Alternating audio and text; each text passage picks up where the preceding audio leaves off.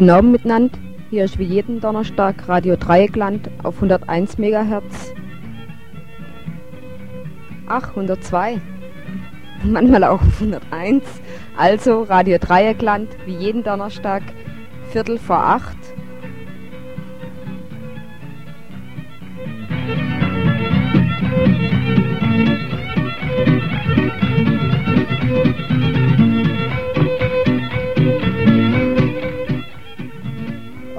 Mit dem Ansager vorhin von 101 MHz, das ist gar nicht so falsch. Man kann jeden Tag auf 101 MHz den elsässischen Sender von Radio Dreieckland hören.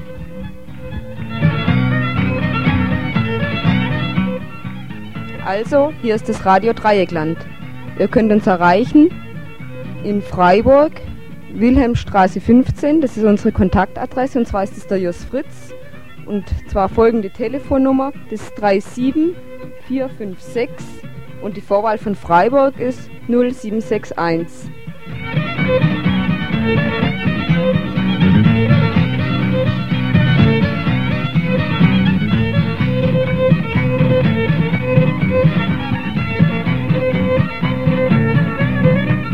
Während der Sendung könnt ihr uns unter dieser Nummer anrufen und Bescheid sagen, ob die Sendung gut ist, ob ihr sie gut empfangt. Wir sind darauf angewiesen.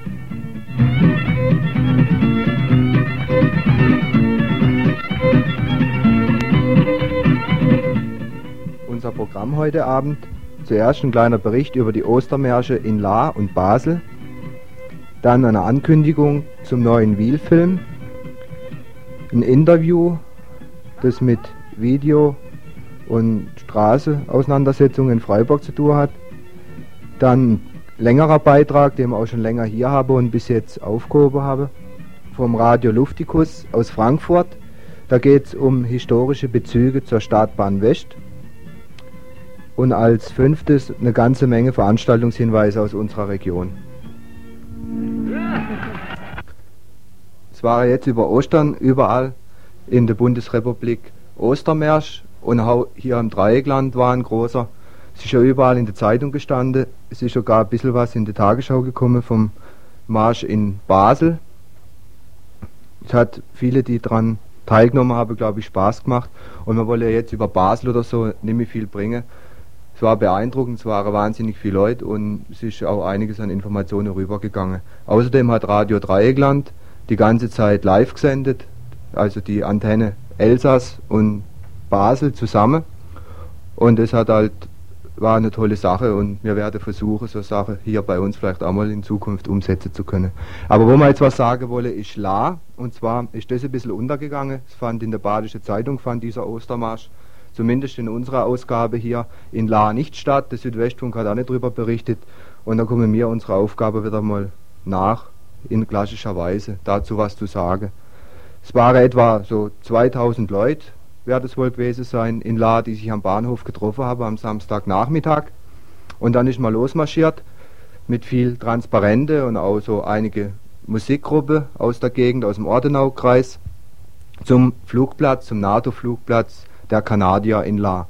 Dort hat man eine Resolution, ein Schreiben übergeben, und zwar ist der stellvertretende Kommandeur des Flugplatzes mit dem Dienstwagen vorgefahren und hat es immerhin in, in Empfang genommen, wo Frage gestellt werde. Und Frage zu dem Thema, wie sieht es aus mit der US-Einheit, die da stationiert werden soll? Was habe die rege Bautätigkeit auf dem Flugplatz zu bedeuten? Und auch in der Nähe, in Seelbach, wo vermutet wird, dass eine NATO-Kommandozentrale eingerichtet wird, kann man diese ganze Geschichte in den Zusammenhang bringen mit der geplanten Stationierung der Mittelstrecke-Rakete hier in Europa. Da will man also jetzt von der Kanadier Auskunft bekommen. Bis jetzt gab es dazu nichts. Es war nur Schweigen. Es gab auch keine Dementis von den bisherigen Befürchtungen, dass da schon Atomwaffen eventuell gelagert sind oder so. Und nach dieser Sache vom Flugplatz ist es mit einem ziemlich langen Marsch zurückgegangen zu einer Schule in La, wo dann noch ein Friedensfest stattgefunden hat. Und da habe Vertreter von der Gewerkschaft aus dem Ortenau-Kreis, AKW-Gegnerin hat gesprochen, ein Pfarrer hat gesprochen und Leute aus der Friedensgruppe. Ist also die Gemeinsamkeit auch, auch in La nochmal rausgehoben worden, dass man sich gesamt zusammen wehren muss gegen Atomraketen und AKWs. Es ist langsam eine Selbstverständlichkeit bei den Leuten, auch wenn so Initiatoren oder Organisationen da immer wieder drüber streiten. Das ist auch in Laglag geworden und es war wohl rundum eine tolle Sache, gerade auch für das Gebiet, wo sonst nicht so viel los ist. Was noch besonders wichtig ist, zwei Leute haben in La bei denen knapp 2000 Demonstranten Rechtsschutzbonds für die Bürgerinitiative verkauft und es sind immerhin in La alleine 600 Mark zusammengekommen. Für Wiel, für die Kläger gegen das Kernkraftwerk Wiel. Und das Gleiche ich habe fünf Leute auch in Basel nochmal gemacht bei dem Ostermarsch und dort haben die Friedensmarschierer auch über 3700 Mark äh, gespendet für den Rechtsschutzbau. Also wir meinen, dass das auch ein Zeichen ist der Solidarität, zum Beispiel der, der Teilnehmer der Friedensmärsche mit den Kläger und der Gegner des Atomkraftwerks Wiel im Kaiserstuhl. Die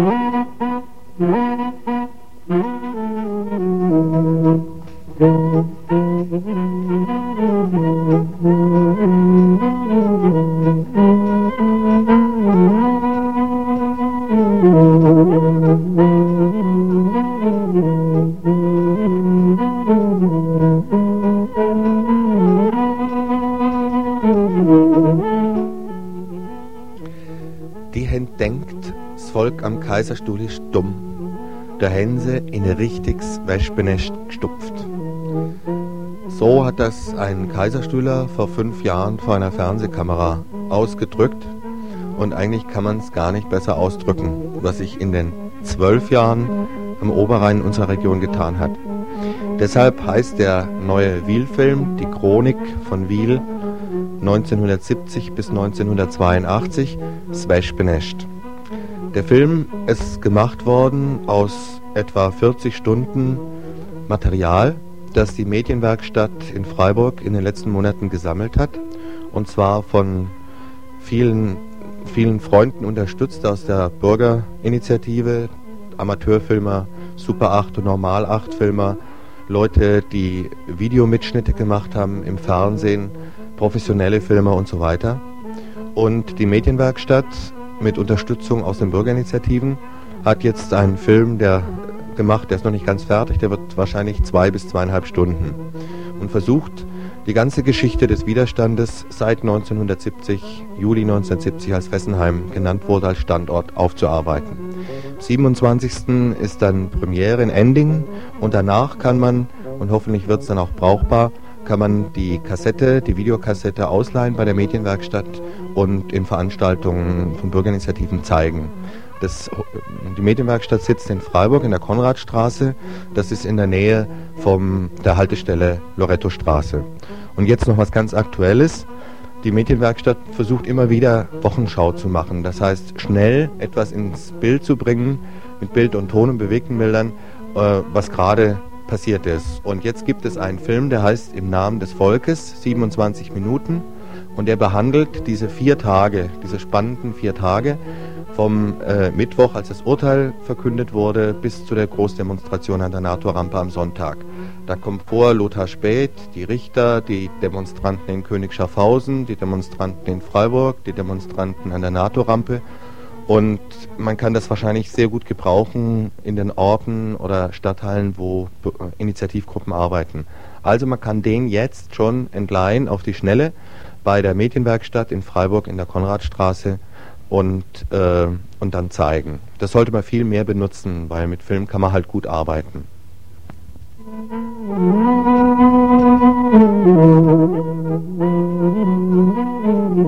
Wir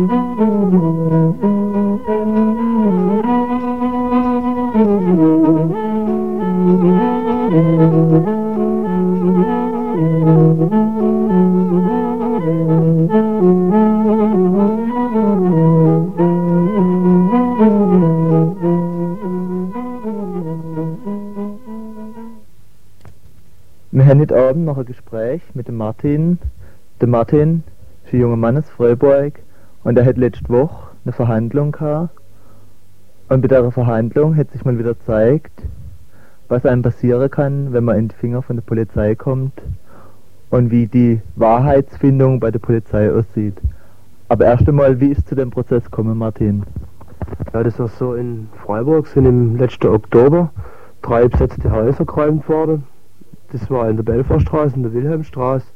Und nachdem die Häuser eigentlich schon äh, geräumt wurden, war da halt noch so Polizeikette davor und waren Demonstranten davor. Und bei den Demonstranten war ich auch. Und da gab es halt so eine kleine Rangelei zwischen Polizisten und Demonstranten und ich bin da in der Nähe gestanden und habe halt auf einmal gemerkt, wie ich von hinten gepackt wird und weggezogen wird. Und ja, bin dann festgenommen worden und bin dann auf Polizeidirektion gekommen und dort ist mir gesagt worden, dass ich festgenommen worden bin und dass gegen mich ermittelt wird wegen Körperverletzung und Widerstand. Und das war also der Grund jetzt für die Verhandlung? Ja, die Anklageschrift war dann also Strafvereitelung, Widerstand und Nötigung. Und Strafvereitelung, das war der Hauptvorwurf, da hat es geheißen, ich hätte einen Polizisten festgehalten dass der also eine Festnahme nicht hätte machen können von hinten. Und dann hätte ich bei meiner Festnahme so nach hinten mit den Füßen ausgedreht und hätte da ein Schienbein eingedreht. Ja, und stimmt das? Hast du das gemacht? Nee, ich habe da überhaupt nichts gemacht. Also ich bin da gerade bin da gestanden, ich habe überhaupt nicht gewusst, warum ich da festgenommen werde. Also ich bin wirklich bloß da gestanden. Ja, die Polizei hätte ja Zeuge gehabt dafür, dass du einem Polizisten einen Tritt gegeben hast. Ja, also das war halt das Ganze schon sehr seltsam, weil also es war nicht bekannt, welchen Polizisten das ich festgehalten haben soll. Es war auch nicht bekannt, welchen Polizisten ich gedreht haben soll. Also die Namen waren nicht da. Und der, Ein also der Zeuge von der Polizei, das war so ein erster Polizeihauptkommissar. Und das war der Einsatzleiter auch von den Räumungen. Und er hat gesagt, er hätte gesehen, wie du dem anderen Polizisten einen Tritt gegeben hättest. Ja, der hat dann auch in der Verhandlung gesagt, dass er gesehen hat, dass ich mindestens zwei Minuten lang ein Polizist am Rücken festgehalten hat und zwar mit einer Hand so, dass der nicht hätte weglaufen können, was er machen wollte. Und dann hätte er mich halt festgenommen und dabei hätte ich gedreht und er hätte gesehen, dass ich einen Kollege von ihm an Fuß gedreht hätte. Gegen so Polizeiaussage kann man ja unheimlich schwer was machen, da bist du ziemlich dumm da gestanden. Wie hätte sich dann die Wahrheit eigentlich, wie ist die Wahrheit zutage gekommen? Wer, wer hätte für dich ausgesagt? Ja, das war so, ich war halt mit der Kollegin von mir da, der ich zusammen schaffe. Und es war praktisch so, zuerst hat es ausgesehen, dass meine einzige, also mein einziger Entlastungszeuge ist. Und wie die Sache dann halt sind, wenn Polizeiaussage gegen ja, Demonstrantenaussage steht, dann sind da halt meistens wenig Chancen für die Demonstranten. Und also mein unheimliches Glück war halt, und es war wirklich Glück, dass die Medienwerkstatt in Freiburg, die hat da gefilmt und zufällig war also meine Festnahme und die Zeit da davor auf dem Film Drobe. Die haben also einen Film über die Räumung und über die Festnahme von Leuten gedreht. Ja, es war halt unheimliches Glück, dass die Szene gerade Räume war. Und wir haben dann halt, oder der Rechtsanwalt von mir, hat zuerst halt diesen, diesen Polizeihauptkommissar so vernommen und der hat sich da schon in sehr viele Widersprüche verwickelt. Aber er hat praktisch so eine Sache zusammen konstruiert oder zusammengelogen. Ja gut, die wir halt noch glaubbar gewesen wäre. Und wir haben dann halt ja als Beweisantrag gestellt, diesen Film anzugucken von der Medienwerkstatt. Und dann war halt klar, und das konnte man sehen, dass ich wirklich bloß dastehe und überhaupt nichts mache. Ne? Und der Herr, der Herr Dammer, so heißt der, der hat dann halt außer seine Heldentaten rausgehört. Er hat gemeint, der hat mich dann allein festgenommen und so und hat mich allein über die Straße gezogen und bei der Grippe abgegeben. Und da war halt einfach klar, dass die mich zu dritt da festnehmen ne? und dass er erst sehr viel später dazukommt. Also das war halt eine Lügerei von vorne bis hinten von den Polizisten. Der Film hat also gezeigt, dass du von drei Polizisten über die Straße gezogen worden bist und nicht wie behauptet von dem einen Polizisten, der gesagt hat, er hätte dich alleine darüber gezogen. Der Film hat also gezeigt, dass der Polizist die Unwahrheit gesprochen hat. Ja, nicht bloß das, der hat halt auch, der Film hat auch gezeigt, dass ich wirklich nichts mache. Ne? Also ich bin da bis da gestanden und war halt Polizei rings um mich rum. Ich habe wirklich da keinen Finger gerührt, ne? die haben mich einfach verhaftet, ich weiß nicht warum. Und das Üble halt war, der hat der Polizist, der, der also der Film ist dem auch nochmal gezeigt war, und da hat er halt nicht gesagt, so, ja gut, ihr hat mich getäuscht oder sowas, sondern da hat er halt immer neue Sachen konstruiert und immer neue Sachen zusammengelogen. Dann hat er halt auf einmal angefangen zu behaupten, so, ja, also da, wo ich da den anderen festgehalten hätte, das wäre alles sehr viel früher gewesen, bevor die Kamera gelaufen wäre. Und lauter solche Sachen. Und der Anwalt hat ihn dann ja auch gefragt, ob ich den zweimal festgenommen worden wäre, weil das müssten ja eigentlich zwei Sachen sein. Also es war halt einfach klar, dass der heillos lügt. Ne? Für dich kann man sagen, war es ein Glück, dass die Medienwerkstatt das gedreht hat denn ansonsten, wenn man, wenn so die Aussage, Zeugeaussage gegen Polizeiaussage steht, ist es meistens so, dass die Polizeiaussage vor Gericht mehr geglaubt wird. Also ich möchte nicht wissen, wie viele Leute das verurteilt werden wegen sowas, die halt nicht das Glück haben, dass sie einen Film haben, sondern die halt angewiesen sind ja, auf Aussage auch von Demonstranten und ja, wem da geglaubt wird, das weiß man ja und man weiß ja, wie viele Leute dafür verurteilt worden sind. Eins ist sicher, das nächste Mal wird die Polizei geschickter machen und sich besser absprechen. Ja, was noch interessant war, war halt, also der Staatsanwalt selber hat ja, hat ja auf Freispruch plädieren müssen, ne, nachdem er das gesehen hat. Und die haben während dem ganzen Prozess keine Aussage zur Sache gemacht. Also mit gutem Grund auch, weil der Staatsanwalt hat es dann nachher sehr bedauert, dass sie meine Gesinnung nicht offen gezeigt hat. Und es läuft dann halt meistens so nach dem Muster, da sagt man halt, ja, also gemacht hat er es ja nicht, wir können es nicht beweisen, aber seine Gesinnung ist so, dass er es nicht machen könne. Und da war halt, das fand er sehr bedauerlich, dass ich meine Gesinnung nicht zutage gelegt habe in dem Prozess. Okay, Dankeschön.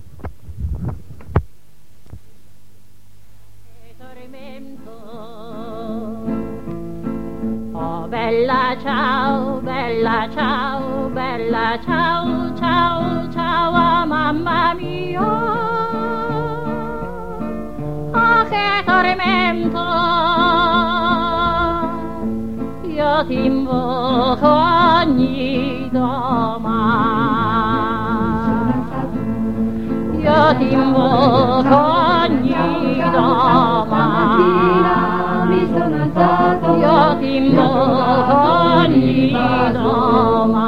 Partigiano, portami via. Oh bella ciao, bella ciao, bella ciao, ciao, ciao. Partigiano, portami via, che mi sento di morire. E se muoio da partigiano, oh bella ciao, bella ciao, bella ciao, ciao, ciao. E se muoio da partigiano, tu mi devi seppellire, seppellire lassù in montagna. Bella ciao, bella ciao, bella ciao, ciao, ciao. E seppellire lassù in montagna, sotto l'ombra di un bel fior. E le genti che passeranno, oh bella ciao, bella ciao, bella ciao, ciao, ciao. E le genti che passeranno mi diranno che bel fior.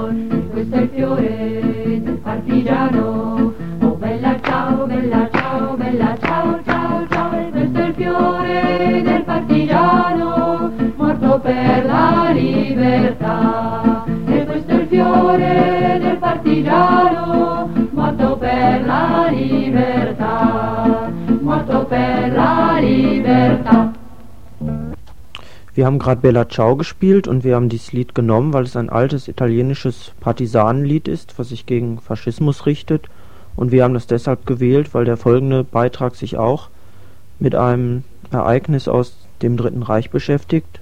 Und zwar ist das ein Originalbeitrag von Radio Lufticus, die gesendet haben, um die Ereignisse vom, von dem Bau der Stadtbahn West. Und diese Startbahn ist ja die dritte Startbahn und kaum bekannt ist eigentlich, dass die zweite Startbahn von KZ-Häftlingen gebaut worden ist. Und zwar waren das jüdische Ungarinnen. Radio Luftikus ist das freie Radio aus Frankfurt. Hier ist Radio Luftikus. Wir bringen heute eine Sendung über das Frauenarbeitslager in Waldorf. Die Existenz des Frauenarbeitslager Waldorf war 34 Jahre in Vergessenheit geraten, bevor drei Mitglieder der SDAJ nach langen Recherchen 1978 damit an die Öffentlichkeit traten. Daraufhin wurde am 1. März 1980 ein Gedenkstein am Ort des Konzentrationslagers eingerichtet. Er befindet sich am Rande des Waldorfer Industriegebietes in Höhe der Nordendstraße.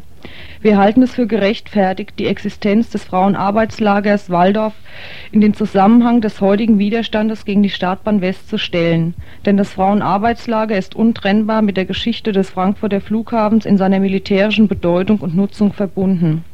Wir stützen diese Sendung auf zahlreiche Dokumente aus einer Diplomarbeit, die uns zur Verfügung gestellt wurde, sowie einem Interview mit einer Überlebenden aus dem Konzentrationslager Waldorf, das von einem Waldorfer DKP-Stadtverordneten in Tel Aviv aufgenommen wurde. Hiervon bringen wir Auszüge. Außerdem verweisen wir auf die Dokumentation Spuren des Terrors, die in Mörfelden-Walldorf über die DKP zu beziehen ist. Das Konzentrationslager Waldorf war ein Frauenarbeitslager, das von August bis Dezember 1944 existierte. Das Lager war einem Außenkommando von 30 SS-Wachmännern und Aufseherinnen aus dem Konzentrationslager Natzweiler-Struthof im Elsass unterstellt. 1700 meist ungarische Jüdinnen waren in Waldorf inhaftiert und mussten hier für die deutsche Luftwaffe den Frankfurter Flughafen ausbauen die Frauen, die zwischen April und Juni 1944 aus Ungarn nach Auschwitz-Birkenau verschleppt worden waren, wurden in Auschwitz als arbeitsfähig ausselektiert. Spätestens hierbei wurden die Frauen von ihren Familien getrennt. Die als nicht arbeitsfähig ausselektierten Kinder, Alten und Kranken wurden sofort in den Gaskammern ermordet. Die 1700 bei der Selektion als arbeitsfähig bezeichneten Frauen überwiegend im Alter zwischen 20 und 45 Jahren, wurden nach Walldorf transportiert und trafen am 22. August 1944 auf einem Rangiergleis in der Nähe des Frankfurter Flughafens ein. Die Errichtung des Lagers ging auf einen Antrag der Organisation Todt zurück.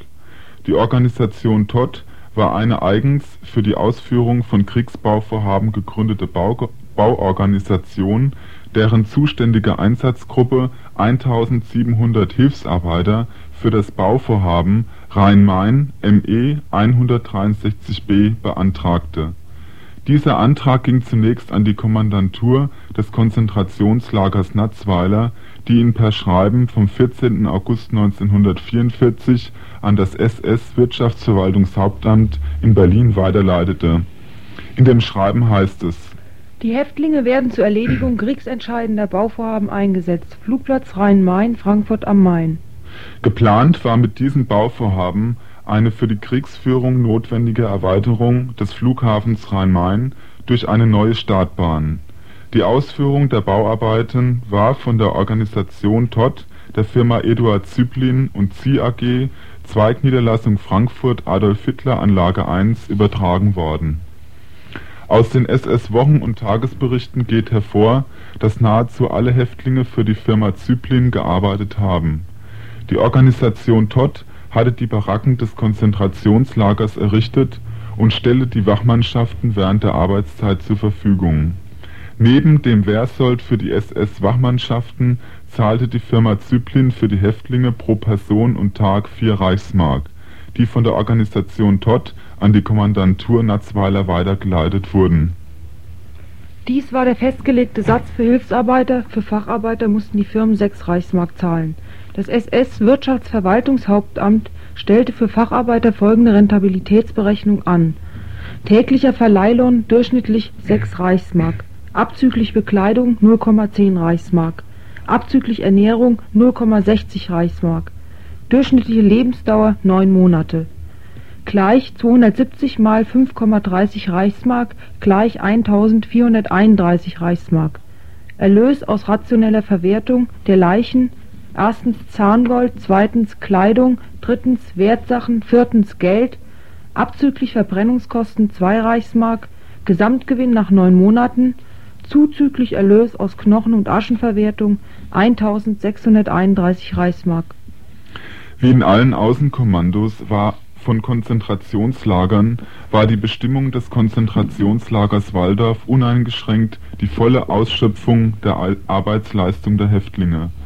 Im SS-Bericht vom 30.09.1944 wird der Arbeitseinsatz der Häftlinge für die Firma Züblin folgendermaßen angegeben: Die Arbeiten erstrecken sich auf Rollbahnstraße, Gleisbau, Kabellegen, Tankanlage, Tarnungen, Planierungen Entladungen von Güterzügen, Wasserleitungsbau, Lagerarbeiten. In einem Zeugenbericht heißt es Im Wald mussten wir die angezeichneten Bäume mit Axt und Säge fällen, die Äste absägen und schichten.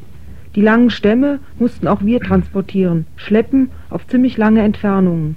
Wir schoben Balken darunter und hoben und trugen sie paarweise, mehrere Paare.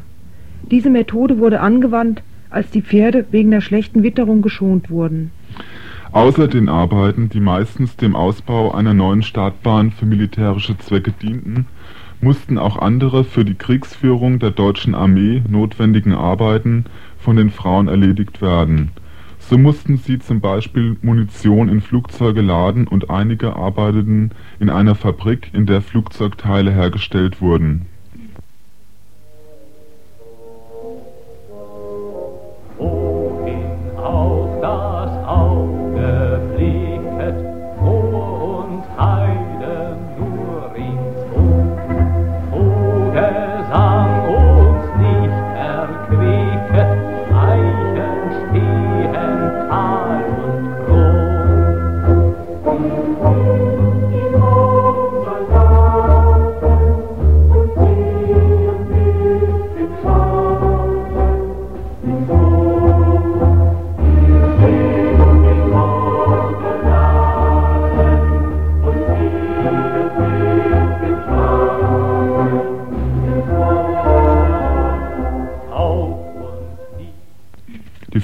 mussten um 5 Uhr frühmorgens zum Appell antreten, zur Arbeitsstelle einen Fußmarsch von eineinhalb Stunden zurücklegen und zwischen 10 und zwölfeinhalb Stunden am Tag arbeiten. Gearbeitet wurde jeden Tag, es gab weder Sonn- noch Feiertage. Bei jedem Wetter, ob Regen, Schnee oder Sturm, mussten die Frauen im Freien arbeiten. Die vor Hunger und Kälte geschwächten Frauen waren den Arbeiten in keiner Weise gewachsen. Sie konnten oft kaum laufen und sich kaum bücken, um die Baumstämme anzuheben. Selbst das Halten der Werkzeuge fiel ihnen schon schwer. Doch wurden sie durch Schläge der Bewacher immer neu zur Arbeit angetrieben, gleichgültig ob sie krank oder zu schwach waren. Einmal musste ein junges Mädchen seine Mutter so lange schlagen, bis diese weiterarbeitete. Frauen, die wegen ihres geschwächten Zustandes ohnmächtig wurden, wurden von den Aufsehern liegen gelassen, bis sie wieder zu sich kamen oder mit Wasser überschüttet. Dann mussten sie weiterarbeiten. Bei ihrer Arbeit wurden die Frauen den Bombenangriffen der englischen Luftwaffe ohne Schutz ausgesetzt, eine Zeugin berichtet. Vor den täglichen Bombenangriffen, die gegen den Flugplatz gerichtet waren, tarnten wir die deutschen Flugzeuge am Rande des Waldes mit grünen Zweigen. Wir wurden vor den Angriffen auf die Mitte des Flugplatzes getrieben, auf dem Bauch liegend, ohne jeden Schutz, machten wir die Angriffe durch, während die Wache sich in den Bunker verkroch. Die, die die Flucht versuchten, wurden mit Bluthunden erjagt. Durch die Luftangriffe wurden mehrmals Frauen verletzt oder getötet. Mindestens 40 Frauen sind in Waldorf ermordet worden. Sechs Frauen liegen auf dem Offenbacher Friedhof begraben. Nach Zeugenaussagen eines Waldorfer Einwohners sind Leichen auch an Ort und Stelle im Wald verscharrt worden. Für Kranke, die für die Arbeit nicht mehr in Frage kamen, gab es keine Verwendung und wahrscheinlich auch keine Überlebenschance mehr. Im Wochenbericht für die Zeit vom 7.10. bis 13.10.1944 hat Lagerführer Löß unter der Spalte Abgänge eingetragen, am 8.10.44 überwiesen nach Auschwitz 34 Häftlinge. Die 34 Frauen waren für den Lagerkommandanten ohne Wert, denn sie waren oder wurden untauglich für die schwere Arbeit, weil sie schwanger waren. Die 34 schwangeren Frauen kamen nie in Auschwitz an. Unter dem Vorwand, sie kämen in ein Erholungsheim, wurden sie in einen LKW geladen, sie mussten sich ausziehen und wurden erschossen. Der Alltag im Frauenarbeitslager Waldorf war grausam und hoffnungslos. Die 1700 Frauen mussten in vier Holzbaracken teilweise zu zweit auf einer Pritsche schlafen. Auf den schmalen Etagenbetten befanden sich lediglich Strohsäcke. Nur in manchen Zimmern gab es Öfen, die nur bei allergrößter Kälte geheizt werden durften.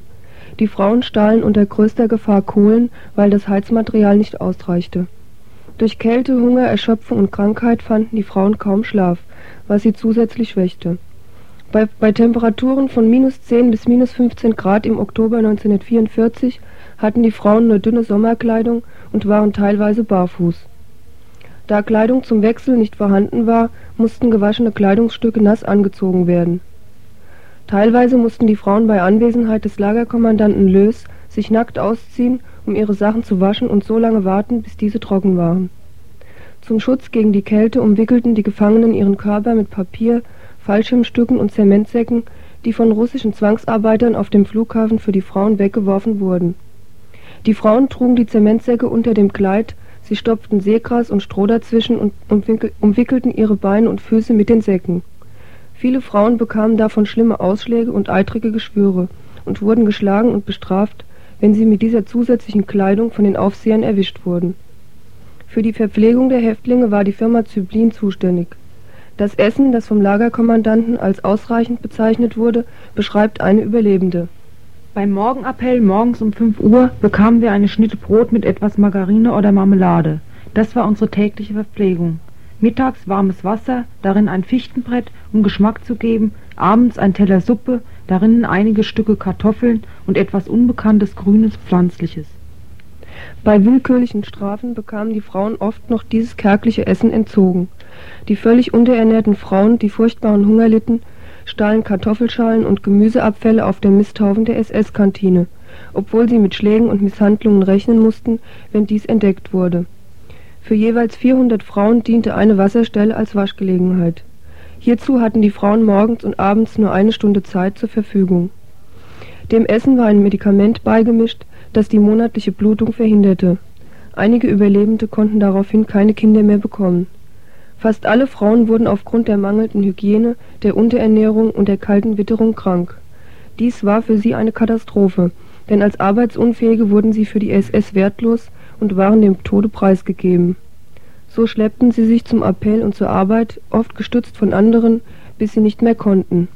Und selbst dann, wenn eine Frau nicht mehr aufstehen konnte, versuchten die SS-Bewacher noch, sie zur Arbeit zu prügeln. Im Lager erfolgte keine Krankenbehandlung.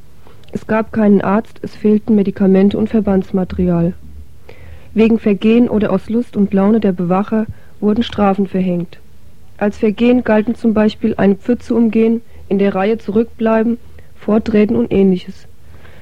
Die am häufigsten angewandte Strafe war, dass im Keller ein Gefangener den anderen mit einer Peitsche, deren Ende aus Blei war, prügeln musste. Der Keller unter der Küche wurde von der SS als Folterstätte benutzt. Sowohl der Lagerführer Löß als auch einige der SS-Bewacher sollen die Frauen schwer misshandelt haben. Stiefeltritte ins Gesicht und in den Unterleib verteilte der Lagerkommandant beim Appell, ohne Grund oder wenn ihm an Kleidung oder Körperhaltung der Frauen etwas missfiel. Nach Zeugenaussagen wurden zwei Frauen, bei denen nach der Rückkehr ins Lager je eine Kartoffel gefunden worden war, schwer geschlagen und dann in den Hundezwinger, in dem sie Schäferhunde befanden, geworfen wobei eine der Frauen von den Hunden getötet wurde. In dem Folterkeller wurden Frauen eingesperrt und zu Tode gequält. Durch Zeugenaussagen bekannt geworden ist der Tod einiger Frauen noch bei Auflösung des Lagers. Am Tage der Abfahrt, es war ein kühler, regnerischer Tag und wir mussten stundenlang vor der Abfahrt vor den Waggons stehen, kam ein LKW angefahren, angeblich mit Bekleidung. Man forderte uns auf, den LKW zu entladen. Einige konnten dies nicht, weil sie vor Erschöpfung am Boden lagen. Daraufhin hat man in die Menge geschossen. Es gab einige Tote.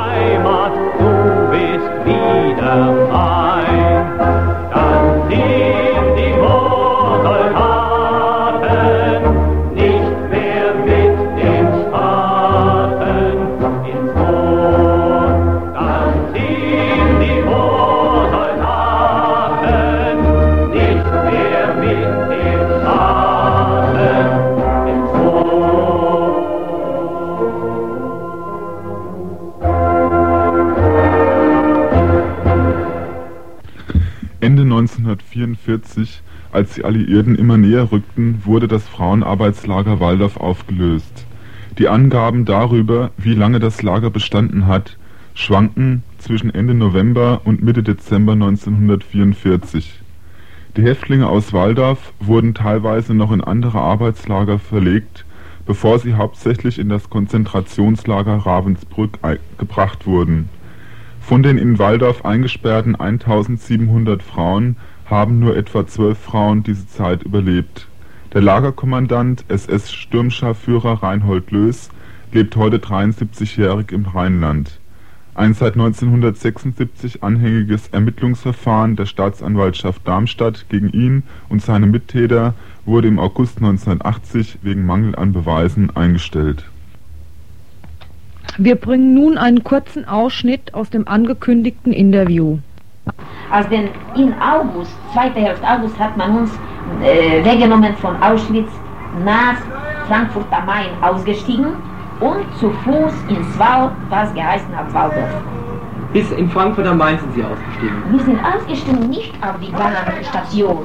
Unterwegs bei einer Rampen, wir waren doch nicht mit einem mit ein, äh, Lastzug sind wir angekommen mit einem Lastzug. Wie sagt man das auf ja, ja. Lastzug, mhm. also was äh, nicht Menschen fahren, ja, waren wir verspart. Und dort in einem so Seitenplatz hat man uns ausgeladen. Nicht Station war das, nur eine Rampe, denke ich. Rampe, ja. Und auf die Rampe war aufgeschrieben groß Frankfurt am Main. Verstanden? Mhm. Aber das war nicht keine Station, keine Gebäude, keine gar nichts. Nur ein Durchfahr, ein Durchfahr. Ja. Und dort sind wir ausgestiegen und weit, weit, ich weiß wie weit, wir waren so schwach nach drei Tagen drei nicht fahren, ohne Wasser, ohne Essen, ohne allem, dass ich weiß schon gar nicht, nur es war sehr schwer zu gehen, sind wir gegangen, Ulayan, drei Kilometer, vier, ich weiß nicht. Sie, jetzt können Sie sich vorstellen, wie, wie weit das ist, ich weiß nicht. Aber sehr schwer war zu gehen und wir sind gegangen, die Essessen haben uns beleuchtet. Wir sind gekommen in einen Wald, dort waren Blocken und in diesen Blocken hat man uns besetzt. Und dann haben wir noch gearbeitet, äh, Flugplatz, mehrere Arbeiten, so. Und das war unsere Arbeit. Und der Sturmscharführer war sehr gemein. Er hat sehr viel geschlagen. Hat er auch getötet? Soll ich Ihnen erzählen Fälle? Oder Ja, nicht, ja. wenn ich sage Ihnen, er hat geschlagen? Nein, Fälle. War ein Mädel von unserer Stadt. Sie hat gesagt, sie kann nicht gehen auf die Arbeit. Sima. Nein, das war Markovic Luzi. Sie wohnt jetzt noch, ich weiß nicht, wo sie ist, schon in meiner Stadt noch oder ist sie schon in Amerika. Ja. Markovic Luzi mit dem Namen, das ist von meiner Stadt. Hat sie gesagt, sie kann nicht gehen in die Arbeit, weil die Füße tun ihr weh.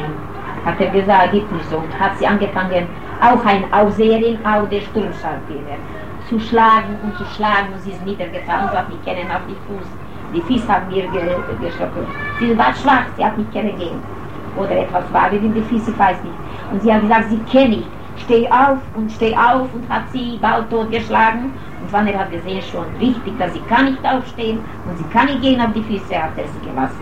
Im.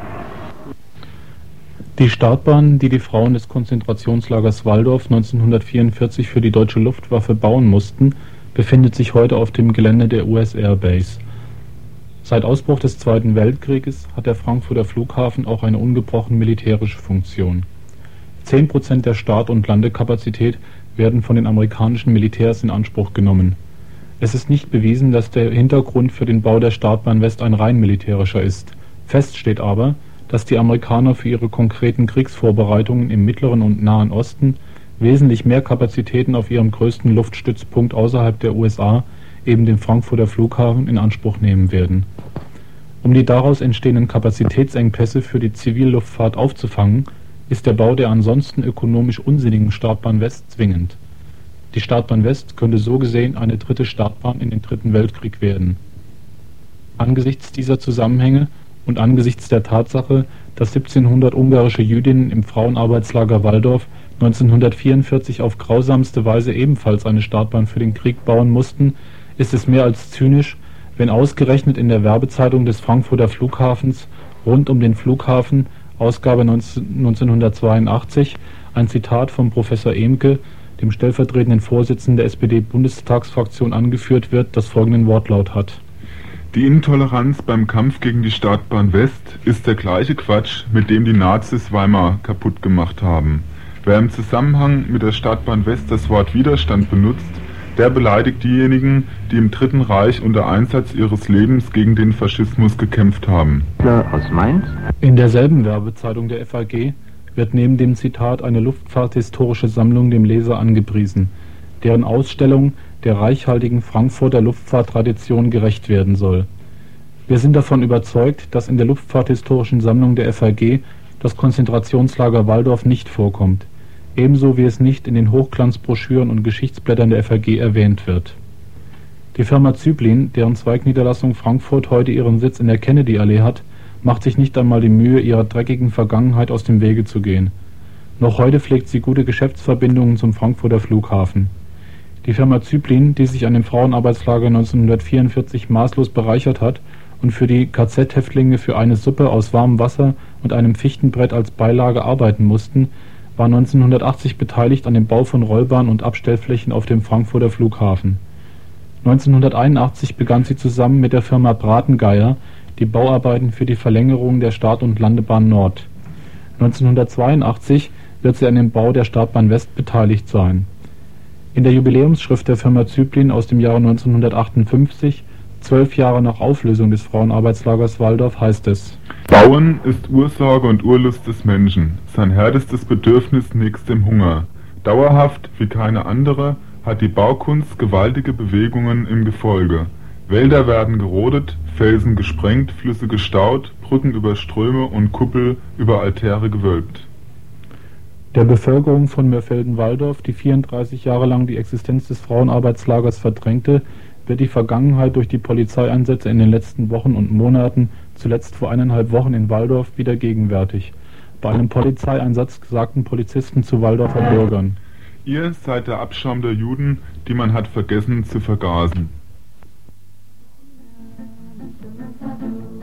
Bella ciao, bella ciao, bella ciao, ciao, ciao, stamattina mi sono alzato e ho trovato l'invasor, un partigiano, portami via. Oh bella ciao, bella ciao, bella ciao, ciao, ciao, partigiano, portami via, che mi sento di morire.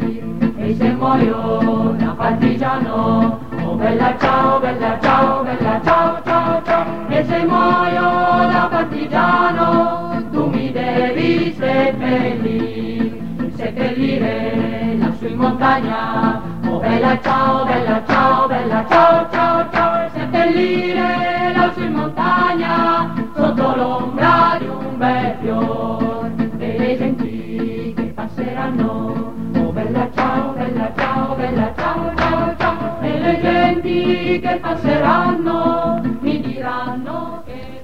Also ich muss sagen, dass bei dem Beitrag, dass mir das eigentlich immer kalten Rücken runterläuft, wenn ich mir so viel Grausamkeit eigentlich tatsächlich vorstelle, wie das eigentlich damals für die Frauen gewesen sein muss. Es war jetzt ein etwas langer Beitrag, aber ich glaube, dass wir uns das einfach auch antun müssen, so was Langes, Schweres, Trauriges anzuhören, weil es einfach ein wichtiges historisches Dokument ist. Wir wollen das nächste Mal einen Beitrag über politische Gefangene bringen in Südafrika, wo auch sehr viel Unmenschliches passiert. Und äh, wir wollen jetzt schon auf den Beitrag hinweisen, weil er, glaube ganz gut ist. Bella ciao ciao ciao il capo in piedi col suo bastone noi pure a lavorare ma verrà un giorno che tutte quante Oh bella ciao, bella ciao, bella ciao, ciao, ciao, ma verrà un giorno che tutti quante lavoreremo in libertà. Lavoreremo in libertà. Unser Telefon ist jetzt besetzt während der Sendung. Ihr könnt anrufen unter der Nummer 0761 37456.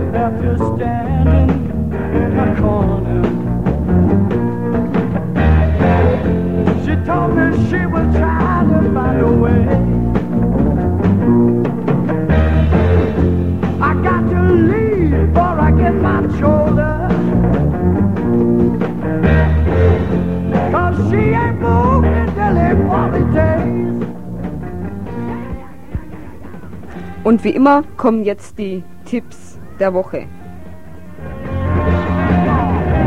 Zuerst am Samstag findet die Demonstration und Kundgebung zum SPD-Parteitag in München statt. Und da fahren auch von Freiburg Busse hin und zwar schon ziemlich früh um 4.30 Uhr ab Johanneskirche. Karten, die muss man vorher besorgen, kann man in der Buchhandlung Jos Fritz und Hecker oder im Bunte Lichtebüro in der Fischerau. Ja, und in La ist am Samstag ein Konzert für den Frieden und gegen Atomkraftwerke, Und gegen Atomraketen. auch gegen Atomraketen und gegen das AKW in Wiel. Und zwar in der Großmarkthalle.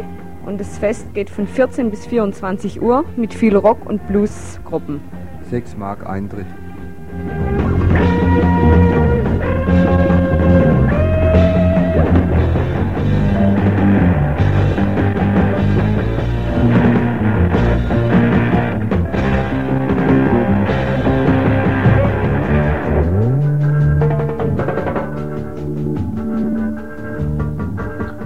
Jetzt ist ein wichtiger Hinweis noch, auch ab Samstag ist die Umweltzeitung gegen Wiel fertig. Und zwar ist die abzuholen in der Fabrik, das ist in Freiburg in der Habsburger Straße 9, von 14 bis 18 Uhr. Dort gibt es Verteilerpläne, es werden viele Verteiler gesucht. Die Zeitung soll in 60.000, ich glaube sogar 70.000 Auflage verteilt werden. Und jeder, der irgendwie kann, soll helfen. Wer aber am Samstag keine Zeit hat, der kann auch am Montag oder am Dienstag beim Verteilen der Zeitung helfen. Man kann sie dort auch jeweils von 17 bis 20 Uhr in der Fabrik abholen. Also, kommt ganz viele zum Austeilen.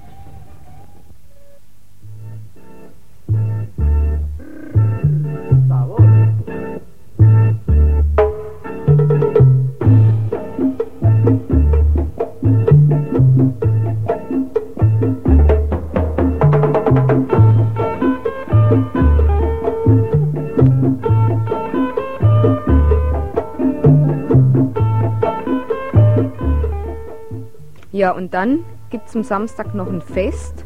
Und zwar nennt sich das Friedensfrühling in der Fabrik, das ist die Hab in der Habsburger Straße 9 in Freiburg. Und zwar wird es veranstaltet von der DFG VK. Was ist denn das? Das ist die Deutsche Friedensgesellschaft Vereinigte Kriegsdienstgegner in Freiburg.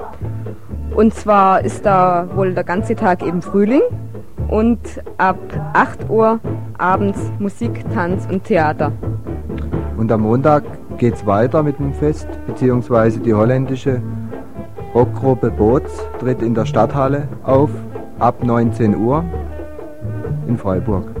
Um 20 Uhr, auch am Montagabend, findet im Gemeindehaus in Weißweil eine Veranstaltung der Volkshochschule Wieler Wald statt. Das Thema ist Wiel zum Stand der Dinge jetzt.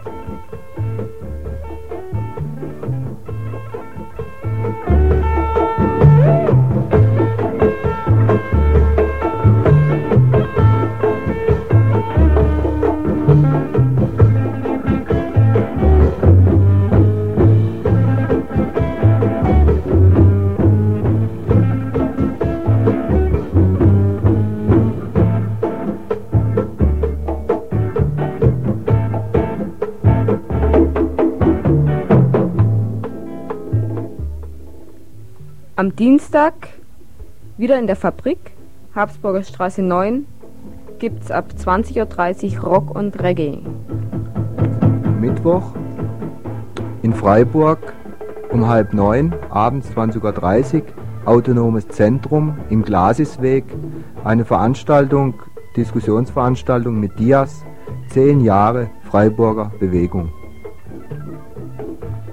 Ja, und in Bötzingen in der Aula um 20 Uhr, für welchen Katastrophenfall sind wir gerüstet, heißt das Thema des Abends. Und zwar ist es eine Veranstaltung der Volkshochschule Wielerwald. Am Mittwoch gibt es auch in Freiburg noch eine weitere Veranstaltung um 20 Uhr im DKP-Zentrum. Perspektiven der Volksbewegung gegen Wiel. Leute aus Wiel berichten dort, soll eine Diskussionsveranstaltung werden.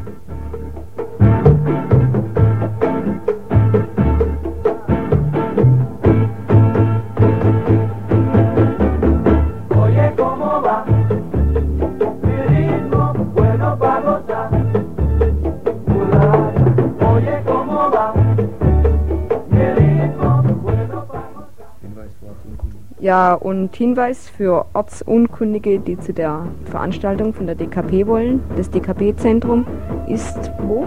In der Konradstraße 7, glaube ich.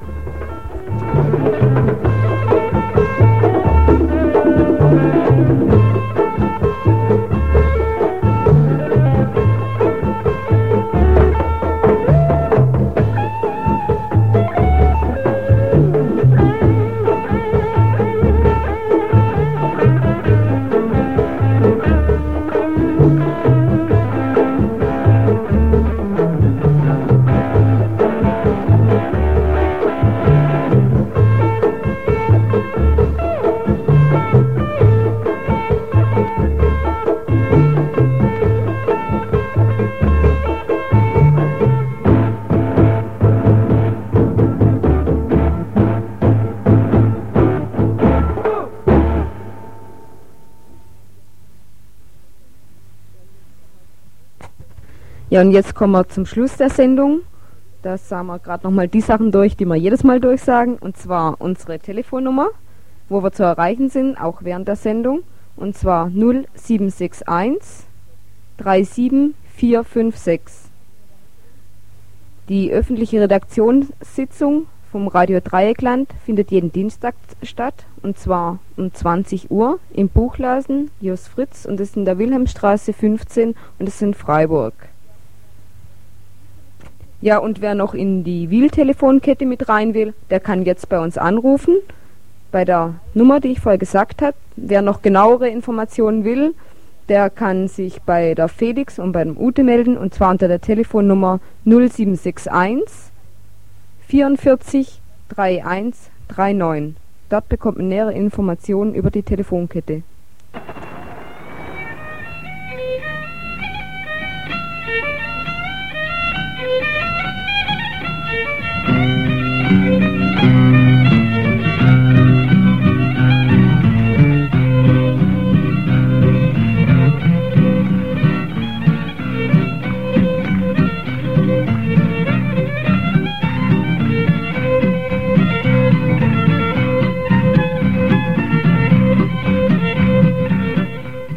So, das war's für heute. Radio Dreieckland ist jetzt vorbei für heute. Nächsten Donnerstag wieder und in Zukunft sogar noch öfters.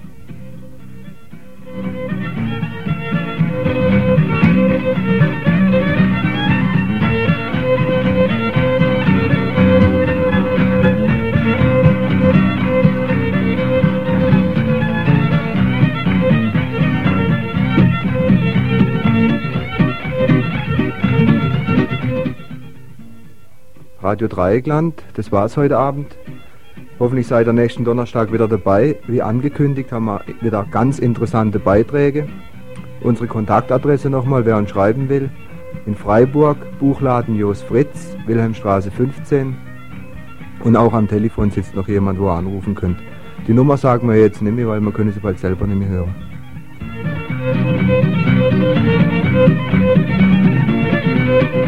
Thank